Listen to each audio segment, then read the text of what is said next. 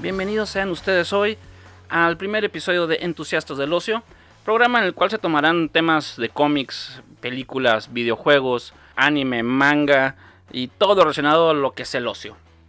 El día de hoy particularmente hablaré un poco acerca de las nominaciones al Oscar, más que nada las películas. No me pienso, a lo mejor indago un poquito ahí las, en, en, lo que son mejor director o mejor actuación o algo así, pero no voy a meterme de lleno más que nada a siete de las ocho películas porque no alcancé a ver Mujercitas, la verdad, pero ah, no se me interesaba, no me interesaba mucho esa película. Pero bueno, como ya se acercan esos premios Oscars, en su edición número 92 y pues voy a darme la libertad de hablar un poco de 8 de 7 perdón de las 8 películas como ya les mencioné eh, que tuve tiempo para ver últimamente entre ellas por ejemplo están películas como Jojo Rabbit está El Irlandés está en español le pusieron Le Mans 66 en inglés le es el Ford contra Ferrari está Parásitos Está Once Upon a Time in Hollywood, Joker y 1917. Entre estas películas son muy buenas la mayoría, la verdad. Este, unas que yo creo que personalmente son un poquito mejores, con mayores posibilidades de ganar este eh, galardonado premio del peloncito dorado. Entre ellas, por ejemplo, está Jojo Rabbit, una película eh, basada en el libro de Christian Lemons llamada The Cajun Skies y dirigida por Taika Waititi.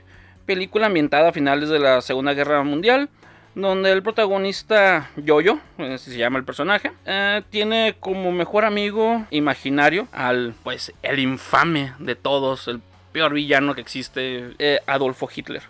Interpretado por el mismo Taika Waititi. La sinopsis de esta película es de que es un niño que a finales de la Segunda Guerra Mundial tiene este amigo imaginario, el niño es fanático del Partido Nacional Socialista, el partido nazi. Em, aquí vemos a Hitler de una forma muy cómica, pero se ve como este personaje se, va desarrollando en sí, en sí, como el, Hitler que todos conocemos, pero empieza de una forma muy cómica por Taika Waititi. Más que nada trata de que este niño se, se topa con una, un personajillo allí, un individuo, una individua dentro de su, de su ático. Y todo se desarrolla conforme a eso. Este, ese, ese toque de una, niña dentro del ático me recuerda mucho a Anna Frank. Pero bueno, es una película muy buena. Las actuaciones de Taika Waititi, la verdad, divertidísimo. La, la verdad, hay un personaje ahí secundario, muy secundario, de relleno Yorkie, que todos vamos a amar. Si llegas, si ya viste la película, amaste a Yorkie, todos amamos a Yorkie, Yorkie es el pedo. Es una película que la verdad eh, sí es muy buena, pero dudo que pueda tener un. que se pueda llevar la estatuilla. Porque hay otra película por ahí también, por ejemplo, El Irlandés, una película eh, que está basada en el libro de Charles Brandt, de nombre I Heard You Paint Houses, he escuchado que pintas casas, en el cual eh, sale, está basada en los años 50, donde está este, en su apogeo lo que es el sindicalismo de los camioneros y todo este pedo que... Muy buena película, son tres horas y media, la verdad. Sí está buena, está un poco cansada, pero la verdad tiene Martin Scorsese tiene mejores películas como Raging Bull, como eh, Taxi Driver, como eh, Apocalypse Now, tiene mejores películas la verdad. en irlandés, por ejemplo, sale Robert De Niro, haciendo, uh, interpretando a Frank Sharon, que prácticamente es donde se basa toda la película. Eh, de ese personaje es el, personaje principal. Eh, Al Pacino también aparece en esta gran película, que es el, que interpreta Jimmy Hoffa, eh, el que ya les comenté, este gran sindicalizado. La maestra, así como la, la gordillo, pero en Estados Unidos en los 50 Es una persona que tenía el poder del, del sindicato. Entonces, este... Y también aparece Joe Pesci. La verdad, actorazazo también. Si vas a manejar algo de mafia, tienes que tener a estos a la santísima trinidad de los personajes de mafia en Hollywood. La verdad es dirigida por Martin Scorsese. La verdad es, como ya he mencionado, muy buena la película. Es de las, eh, de las que están con mayor posibilidad de ganar el Oscar. La verdad eh, sí es buena, pero yo creo que hay mejores películas. Es una, eh, lo que yo creo que Martin Scorsese le falló en esta película es quererte describir todo lo que sucede en el libro. Pues sí, meter todo el libro en la película que usualmente pues no se puede hacer. Y hay zonas, hay zonas muy grises que puedes eliminar y la verdad hacer más, más corrida, más, más dinámica la película para que no sea tan pesada, tan larga, porque de verdad son tres horas y media, bueno, mames. Sí, lo he repetido porque sí, son tres horas y media, no mames. Nomás Lord of the Rings soporto eso. Y pues otra de las películas que están ahí también para los premios Oscars es 1917, dirigida por Sam Mendes. Esto está basado durante la primavera del 1917, donde dos soldados, Williams Caulfield y Tom Blake, Tom Blake, perdón, se les da la orden de llevar un mensaje al coronel Mackenzie donde se encuentra el hermano de Tom Blake. Es una película, la verdad, buenísima. El, se está, está, filmada en un solo plano. Es una película en la cual desde el inicio te, te, mete, a, lo que es este... Ahora sí, la película te, te, va, te envuelve con el sonido, la, la fotografía está genial. Como es un solo plano y tiene cierto tiempo para llegar a donde se encuentra el general Mackenzie para antes de eh, enviarla eh, su, su, pelotón a, un, a una muerte inminente porque los, soldados nazis, no, esos no son nazis, son alemanes, pero no son nazis. Los soldados eh, alemanes habían hecho una retirada tipo de estrategia para poder para que los atacaran y emboscarlos. Entonces tenían que llegar este con este general y pasan bastantes cosas muy muy intensas. Hay, para mí en cierto punto de la película decae por una situación que sucede ahí. No las pienso comentar, pero es algo que sí me... Después de ahí mm, siento que se le pierde un poco el corazón, más bien la mitad del corazón, así por así decirlo. Y es una película como comento, este es un solo plano, prácticamente te están mostrando las dos horas y media que es la película aproximadamente. En vida en tiempo real lo que lo que sucede con estos dos soldados hasta llegar con, con el general Mackenzie y es, es, una película muy muy muy bien hecha la verdad. Otra de las nominadas y a mi punto de vista creo que podría ser de las de las posibles ganadoras Joker. Ya muchos la, hemos visto la hemos alabado y la verdad es genial la película dirigida por Tom Phillips, protagonizada por el compa Juaco, Juaco Phoenix. Una película, pues habla, más que nada, toma el personaje, pues está basada en el personaje del Joker, creado por Bill Finger y Bob Kane, en el cual pues relata la historia de Arthur Fleck, un personaje, un comediante frustrado, en el cual pues este tiene una imaginación muy muy volátil y tiene una imaginación muy inmensa y, este, te da una historia diferente del inicio de este personaje, cosa que tiene muchos inicios, donde, por ejemplo, Alan Moore en su cómic The Killing Joke, la broma asesina, hay un, hay un fragmento en su cómic que dice que el Joker no recuerda en sí su, eh, su origen, cómo se creó, porque tiene su tiene tantas ha contado tantas veces esa historia que no sabe cuál es la verdadera. Entonces ahí te da una, un parte de aguas para tú crearla, para uno crear la, historia que, uno cree. Y pues la verdad es, es una película muy divertida, muy entretenida. Eh, la fotografía igual es algo que es excepcional de lo que hace este cabrón Todd Phillips. Y es muy recomendable, la verdad, si no la han visto, tienen que verla, es una película genial, muy bien hecha. La actuación de Joaquin Phoenix, la verdad, yo creo que se va a llevar mejor actuación por esta película. Otra de las películas que están nominadas al Oscar es Once Upon a Time in Hollywood, dirigida por Quentin Tarantino, protagonizada por Leonardo DiCaprio, haciéndole como Rick Dalton, y Brad Pitt como Cliff Booth. Ambos eh, son, están nominados también al Oscar. Un, eh, Leonardo DiCaprio como mejor actor principal y, Leonardo, y Brad Pitt como Cliff Booth eh, como mejor secundario, mejor actor secundario, que muy probablemente se lo vayan a dar a Brad Pitt por la actuación, siendo que en esa categoría de mejor actor secundario está Joe Pesci, como les mencioné ahorita de, de, Irishman, el irlandés, está Al Pacino como Jimmy Hoffa, también el irlandés, está Anthony Hopkins, está hay muchas actuaciones muy buenas también y que pueden llevarse el la mejor actor secundario, pero muy probablemente se lo vayan a dar Brad Pitt. La actuación es genial. La película de esta de,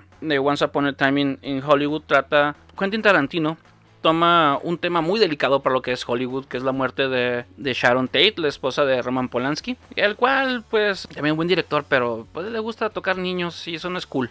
Eh, nunca hagan eso, niños. Bueno, adultos. Nunca toquen niños y niños no dejen que los adultos los toquen. Es, es algo muy... Es una película que toma esta, la muerte a manos de la familia de Charles Manson. Es una secta creada por este asesino serial, cual en sí, en sí, él nomás mató como tres personas así a mano propia. Las demás fueron bajo las órdenes de él en su familia y toma la eh, lo que sucedió durante esta época de los 70s eh, ahí hay un cameo de este, este cabrón Bruce Lee es muy buena esa, escena con Brad Pitt. Eh, una película que te muestra una forma distinta de Tarantino. Todos queremos un, una película violenta en la cual nos da por ejemplo yo veo ahí un simbolismo muy chingón no sé más a lo mejor es mi, mi pirateada de lo que es el cine. Cuando Brad Pitt le quiere dar de comer a su mascota, a su perrito, y que le dice, no, todavía no, no, todavía no, no te lo comas, no, todavía no te lo comas, espérate, ahí va, ahí va, y así lo tiene. Y ya cuando le da la comida, es sobres, come. Prácticamente ese simbolismo para mí, este, es, nosotros somos el perro, y Brad Pitt es Quentin Tarantino, dice, güey, espérate, sé que es lo que quieres, sé que lo que quieres es violencia, espérate, ahorita, todavía no, todavía no. Y llega la violencia y es atáscate, sobres. Ahí está tu violencia que tanto caracteriza mis estilos de película. Es, una película muy buena. Yo sí creo que esa está entre las top 3 de que se puedan llevar la, la, la, estatuilla dorada, el peloncillo que todos quieren y no es el mío. La de 1997, Once Upon a Time in Hollywood, Joker. Y la que personalmente a mí me gusta más es Parásitos, del director Bon Joon-ho.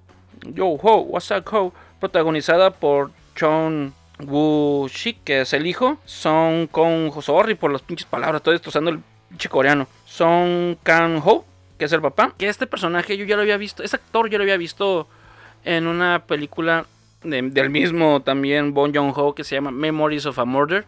Si tienen chance de verla, es una película genial también core surcoreana. Es de ahí, de hecho, son de las donde me enteré de este director y tiene varias buenas. Ahorita no estamos hablando de él, luego posiblemente hable sobre películas extranjeras buenas y, los, y me meta con este cabrón. Es una película en la cual son unas personas, un cabrón empieza el hijo que es Chong Woo Shik, sorry por el pinche coreano, es un, es un muchacho que le da un trabajo a una señora eh, adinerada este, que tiene, que le va a dar, que él va a ser el tutor de matemáticas de su hija, que el tipo lo despidieron por X razones, en la película se los dicen, y cómo ese tipo va incluyendo a poco a poco a, ciertos personajes a, la película. Y la verdad está buenísima. Es una película, la verdad, muy diferente. No puedo decir, ah, es, una sola, es un solo género. No, porque tienes comedia, tienes drama, tienes acción,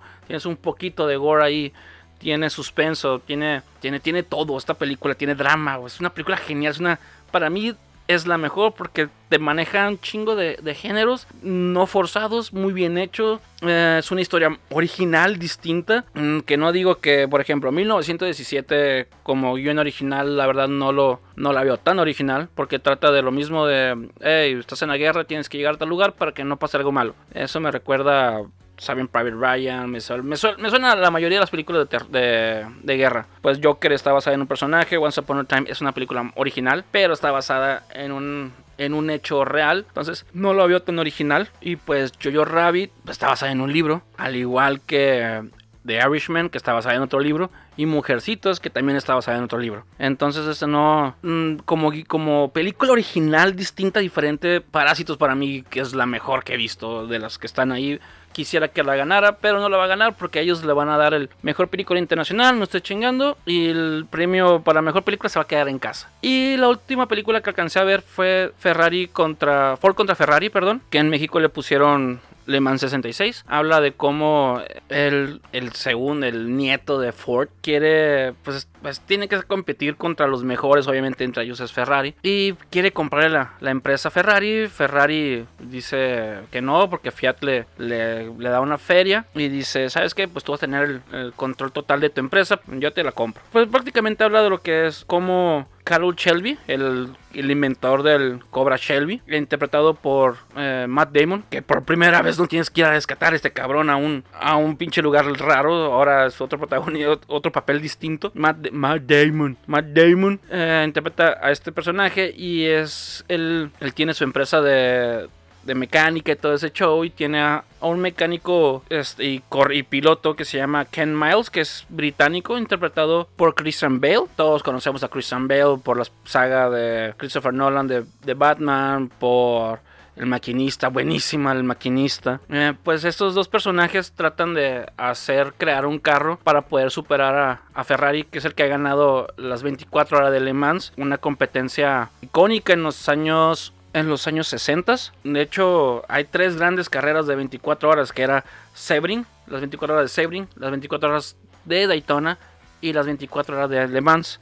Le Mans la más famosa de todas, obviamente, la más difícil, por el clima, porque es una cartera muy estrecha. En la misma película te lo explican porque es la más complicada. Y es una película, la verdad, muy entretenida, muy divertida. Eh, Christian Bale, la neta, se la rifa como actor. Es de mis actores favoritos y no nomás por eso digo que, es, que está pasadísimo de rudo en esta película. Es una muy buena película. De las 7 que alcancé a ver, de las 8, porque no alcancé a ver eh, Mujercitas, la que yo creo que tiene más posibilidades que se lo gane podría ser o el irlandés. No, 1917, perdón. 1917, después el irlandés y después Once Upon a Time in Hollywood. Pero la verdad, la que yo creo que se merece ganarse ese premio es Parásitos. Y pues bueno, pues ya algo así, ya pues es mi pequeña reseña acerca de los Oscars que ya se, se, avecinan el próximo, próximo domingo, el domingo 9 de febrero, si no me equivoco, no estoy contando bien. Y pues ya cambiando el tema de los de los Oscars a otro tema, una noticia que, que me topé.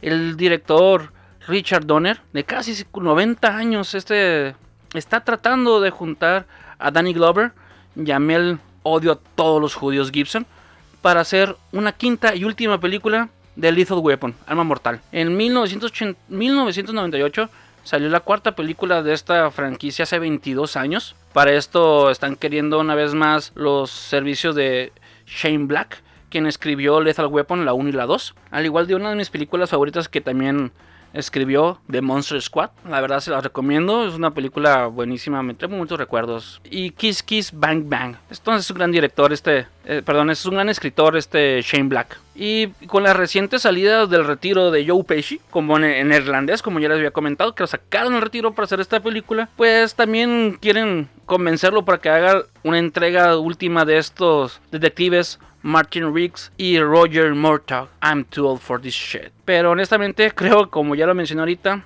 están demasiado viejos para estas chingaderas. Creo que se dejen de mamadas ya, la verdad. Este, una quinta película de, de Lethal Weapon, creo que ya, creo que ya está de más. Si quieren adoptar lo que es atacar la nostalgia, ya no creo que estemos para esos tipos de trotes ahorita. ¿Cómo los postrarías en una imagen? En silla de ruedas, en bastones. O sea, esos personajes tienen que estar muy, ya están muy grandes, tienen que estar en como comisionados o retirados de la policía. Y, ya sería muy fantasioso una pendejada de esta, la verdad. A lo mejor tal vez como un cameo o, algo así estuviera bien, pero ya una película llena otra vez como una quinta, uh, no es algo que quisiera ver, la verdad. Y pues otra notilla por ahí medio rara, la verdad. a mí sí me hizo muy curioso, por eso lo voy a mencionar. Aparte porque es este, pues eh, soy ocioso y fue me topé una pinche noticia de ociosos. Eh, de hecho, me topé la, pues me topé con la versión de verdad de la vida real de la película Hair. ¿Por qué? Porque en, en noviembre del 2018 un japonés de 35 años, Akihiko Kondo, contrajo matrimonio con la cantante Hatsume Miko de, mis, 16 años. Ahí empezamos mal, 16 años. El detalle es que Hatsume Miko es un holograma creado por la compañía Krypton Future Media, el cual es un, es un software de Vocaloid, así, se le, así, lo, así decía, cual se gastó 18 mil dólares en la boda y quieren cosas más raras todavía para ser el primer hombre viudo virtual. Así es, ya que en marzo del 31 del 2022, o sea, dentro de dos meses, el programa de Vocaloid sufrirá un upgrade, una mejora, donde deja fuera a Hatsume Miko de su nuevo modelo de actualización. O sea, que este cabrón se gastó 18 mil dólares en casarse con un holograma que ya de 16 años O sea, qué, qué jodido tiene que estar uno, qué, qué, qué triste tiene que estar uno para llegar a ese tipo de instancias. O sea, está bien, o sea, casarte con tu prima, pero no mames, o sea, bueno, tampoco con la prima, no mamen, pero con un, con un este holograma y para vale chinga al pobre vato, o sea, ¿sabes qué, cabrón? Y ya para el próximo año, para unos meses, ya no vas a tener esposa porque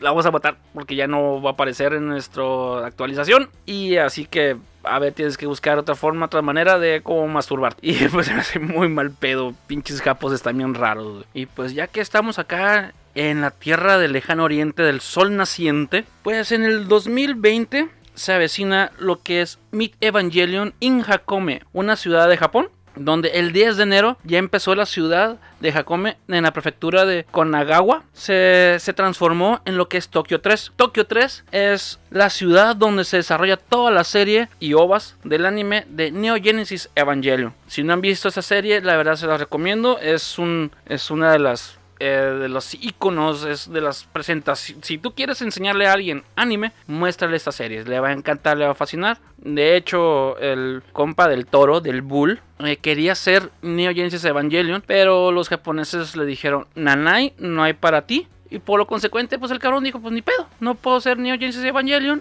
voy a ser Pacific Rim. Película muy buena, la verdad. La primera, la segunda, ni se molesten en verla, es una basura. Esa ciudad estará transformada de esta manera desde el 10 de enero, que ya hace un, un mes, hasta el 30 de junio del 2020. Esto debido al estreno de la última película de la saga Rebirth of the Evangelion, como les había comentado, muchas ovas y todo el show, eh, la cual sería, se llama Evangelion 3.0 más 1.0. Dentro de lo que podemos ver en esta, eh, como en esta transformación de la ciudad, son autobuses decorados con imágenes del anime, donde el guía turística es la voz de Misato Katsuragi, la jefa de operaciones de tácticas de NERV. NERV es una de las empresas donde se construyen los EVA. Los EVA, si ven la, si están familiarizados con este anime, sabrán quién es eh, Misato. Y si no, pues este, y qué es lo que significa NERV. NERV es, es una empresa que está especializada en construir unos, digámosles, robots. No les quiero, no me quiero meter en tecnicismos, unos robots para proteger a la ciudad de Tokio de los enemigos. Véanla, no les pienso decir más cosas, está muy buena. También se puede ver un teleférico con la estación terminal de Tokio 3 y, y dentro de esta, de esta estación se puede ver el EVA 1 el EVA 1 es de los, de los robots esos que les digo de 2 metros de alto. Y también en el parque de Hakone en el parque principal de Hakone se va a localizar porque eso ya es hasta como en mayo cuando la van a poner la lance de Longinus de casi 4 metros de, de largo. La lance de Longinus es algo principal en la serie los que, reitero, los que la han visto sabrán a qué me refiero. Es algo icónico de la serie. Para los que vimos todo este anime, la verdad es, es algo que yo quisiera experimentar. Poder ir ahorita a Japón y, y ver toda esta ciudad transformada en, en una de las ciudades de, pues, cuando estaba en la prepa. Vi esta, no quiero mencionar, bueno, así como hace unos 20 años. No, unos 20 años, no, unos 15 años. 15, 20 años, no, sí, 20 años. Estaba viendo este, este anime y cómo se transformó, cómo, cómo se transforma esta ciudad en, en una de las de los animes íconos, o sea, de los mejores animes que han existido. Para mí están dentro del top 5 de, de anime. Neo Genesis Evangelion, tienen que verla, la verdad. Y si pueden experimentar esta esta ciudad, eh, lo digo por ti, Ernie, que estás en Japón, ve y visita esa ciudad y mándame fotos. Yo sé que tú me escuchas, siempre sé que me vas a escuchar. Y pues ya que seguimos en el show de los mecha, de los de los mechas clásicos, no de los mecos, de los mecha, de los mechas clásicos, la ciudad de Yokohama tendrá un Gundam caminando por sus calles. Y no, no estoy hablando de un juguetito así todo pedorro, sino de un modelo de 18 metros, de 18 metros de alto, del icónico RX 78-2 de, de la serie Mobile Suit Gundam, el cual será eh, piloteado por Rai Amuro. Este, este es otro, ot- otro anime de los 80s, creo que empezó en los 80 si no me equivoco, habrá gente que me va a corregir. y me lo pueden enviar ahí a entusiasta del ocio gmail.com Este es un, es un anime icónico también de los mecha de los papás de los bueno no puedo de los papás porque está más en Z y como los papás de los mecha y Astro Boy y, y otros cabrones ahí más antiguos pero sí es uno de los que revolucionó el estilo de los mecha. Para, o sea, es un, es un pinche mega robotzote, o sea, no, no chingues. Está, y está piloteado y va a caminar, güey, es esa madre que se me hace genial. Pues dicha figura de acción, causante de los múltiples orgasmos de varios otakus, se develará el primero de octubre de 2022, este año, y estará en exposición en el muelle de Yamashita hasta el 3 de octubre del 2021. Este mega robotzote, pues es un. Pues, es, es, los que han visto Gundam sabrán de qué modelo les digo. El RX-782 es, es el que sale en las portadas de todos los este, todos los DVDs y es el, es el, el icono de lo que es el, este tipo, este anime. Y pues, güey, o sea, no mames, güey, qué chingón poder ver a este, a este este gran, ahora sí, es un, es, hicieron por primera vez un mecha funcional esos cabrones, o sea, pinche Japón, neta, tienen el presupuesto y demasiado tiempo libre y ñoños para poder lograr ese tipo de cosas, Y pues ya que seguimos aquí en, en, esas tierras tan curiosas como es Japón. Y pues como ya saben, y si no sabían, pues ahora ya lo saben. Este año 2020 se abrirá en los estudios universales de Osaka, Japón, el Super Nintendo World el cual va a consistir en tener atracciones, parque de diversiones basados en Super Mario, en Mario Kart. Por lo pronto son los que se están manejando. Piensan meter también cosas de Zelda, cosas de Metroid, pero eso va a ser eventual. Y se tiene planeado crear parques de diversiones en diferentes ciudades del mundo. Y la segunda ciudad en la que están los planes y que se va a crear es en la ciudad de Orlando, Florida, en los Estados Unidos, en los estudios universales. Para el 2023 eh, se va a crear este, este parque de diversiones y por supuesto pues en todo donde haya estudios universales en el mundo y sus planes también pues están Los Ángeles, California. Y solo pues para la gente de Latinoamérica pues los lugares más cercanos pues van a ser Estados Unidos. Esperemos y pronto me toque vivir a mí eh, poder ir a uno también de estos parques de diversiones de Nintendo. Como no me encantaría manejar un, un pinche un go-kart con la figura de Yoshi porque, porque Yoshi es el perro güey la neta. Nosotros sabemos que si, si eres si eres ganador usas a Yoshi güey la neta güey y pues bueno, ahorita ya nos pasamos a un poquito más a lo que son las plataformas que de streaming, que es lo que usualmente la mayoría de los de los millennials, centennials y los nuevos que comen detergente, no como se llaman sus cabrón, generación Z, creo que se llaman esos cabrones. Como ya sabemos, estamos esperando en mayo Disney Plus sacará al aire la serie basada en Obi-Wan Kenobi, con Ewan McGregor como el general General Kenobi, la cual se basa en, más que nada va a ser limpiar el cagadero que hicieron con Rise, el, Rise of the Skywalker. Y algo que muchos fans estábamos queriendo y esperando al señor de los motherfuckers Samuel L. Jackson. Regresa como Mace Windu. No se sabe mucho de su participación en la serie pero fue uno de los personajes requeridos durante los, las precuelas de Star Wars. Y la verdad yo quisiera ver no nomás un cameo o un, un poco de este personaje de Wayne Windu Mace Windu perdón en, en Obi-Wan en la serie de Obi-Wan. Me gustaría la verdad tener un spin-off solo de este, de este personaje porque es de los personajes para mí más chingones que existen en lo que es la saga de Star Wars. Obviamente dentro de las películas porque fuera de las películas hay cómics y hay videojuegos y hay libros y, hay un chingo de pendejadas. Que hay también varios Jedi muy chingones, pero Mace Windu yo me quedé interesado porque es de los pocos que puede estar aprender las artes Sith y estar en el lado de los Jedi y pues se me hace un personaje muy interesante para indagar sobre lo que es él y toda su vida. Y pues continuamos con malas noticias para los miembros de Netflix. El actor ganador al Razzie como mejor actor, perdón, como peor actor por su película Jake and Jill, Adam Sandler renovó contrato para cuatro películas más. El creador de grandes películas como Happy Gilmore, The Wedding Singer, Happy Gilmore, The Wedding Singer, pues hizo su renovó el contrato Dicho contrato ya venía sus inicios con Netflix fue en el 2014, que durante este tiempo nos entregó magníficas películas, entre comillas, como Ridiculous Six, The Do-Over y Murder Mystery. La verdad, yo eh, Murder Mystery solo la vi por Jennifer Aniston, porque mamacita Jennifer Aniston. Ella sí es como el buen vino, entre más pasa el tiempo, mejor se pone la chiquita mamá. Y pues tristemente tenemos que chutarnos, bueno, no chutarnos porque tenemos la de no vernos, pero sí va a abarcar espacio en la plataforma de Netflix con cuatro películas más de este grandísimo escritor, creador y actor.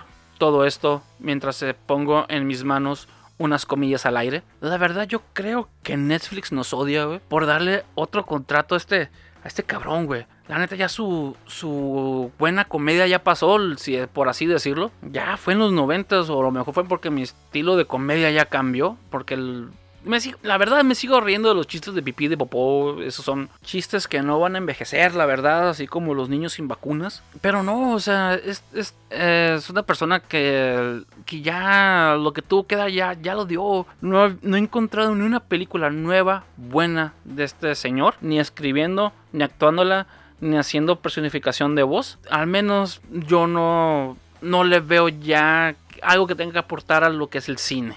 Tristemente, es mi humilde opinión.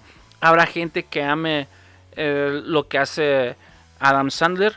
De las cosas buenas que ha hecho y no fue ni dirigida, ni producida, ni escrita. Que a mí me gustado, mis películas favoritas, él la produjo, pero no apareció. Fue... Ah, no, sí apareció poquito. Sí, sí apareció se apareció como, como el diablo. Pero es Grandma's Boy. Si tienen chance de verla, es una película buenísima. También habla de videojuegos. De hecho, habla de que es un, es un taster de videojuegos que termina haciendo su propio videojuego. Y es una película muy, muy cómica, la verdad. Se las recomiendo, Grandma's Boy. Pero ya de ahí en fuera, y otra película buena que yo creo que tiene. Personalmente me gustó mucho. Y esta que te lo haga como mala, porque sí me gustan las películas malas.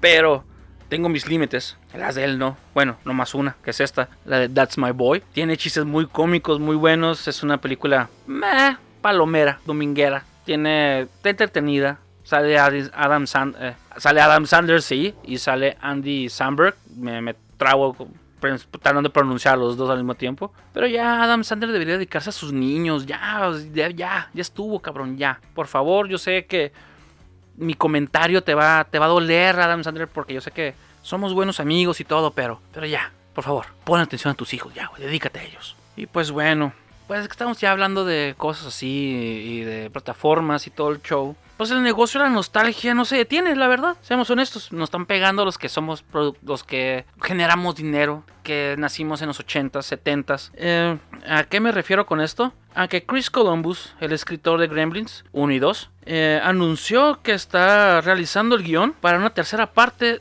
de esas alimañas nocturnas. Y de la misma manera, Warner ya dio luz verde a la serie de Gremlins, Secrets of the Mogwai. Mogwai es el, es el gizmo, la cual será animada y transmitida por HBO Max de 10 capítulos de 30 minutos. Y las, lo que va a tratar esta serie es cuando Sam Wing, el dueño de la tiendita esta toda viejita, toda culera, se encuentra con Gizmo y ellos dos, junto con un ladrón callejero, recorrerán China para llevar a Gizmo con su familia. Todo esto mientras huyen de un cabrón hambriento de poder, novedad, y su ejército de gremlins. La verdad, yo creo, pues, gremlins son gremlins y amamos a los gremlins. Al menos yo me encantan todos esos personajes. Y personalmente sí me gustaría tener una tercera película de, de The Gremlins. Pero la serie va a estar, tiene que estar muy bien hecha para poder proyectar lo que es una tercera película de los Gremlins. Es, dicen que ya, ya, está, ya está la primera temporada planeada, eh, que va a salir para el 2021 y que tienen en planes una segunda temporada también de 10 capítulos de 30 minutos. Animado, o sea, en lo que se me interesa es que va a ser animado. ¿Cómo vamos a ver a Gizmo? ¿Cómo qué tipo de animación va a manejar? Eso es muy importante y, e intrigante a mi punto de vista. Porque sí, todos, bueno, menos los que crecimos en los 80, eh, que nacimos en los 80, crecimos en los 90 y vimos estas películas, son, son de culto, son cosas que pues amamos, la verdad. Hasta aquí el primer episodio de Entusiastas del Ocio. Yo fui Máximo Destructor. Cualquier sugerencia, mejora, crítica, lo que quieran decirme, rayarme la madre, estamos en entusiastasdelocio.gmail.com No dejen de ser entusiastas, sigan haciendo ocio. Nos vemos.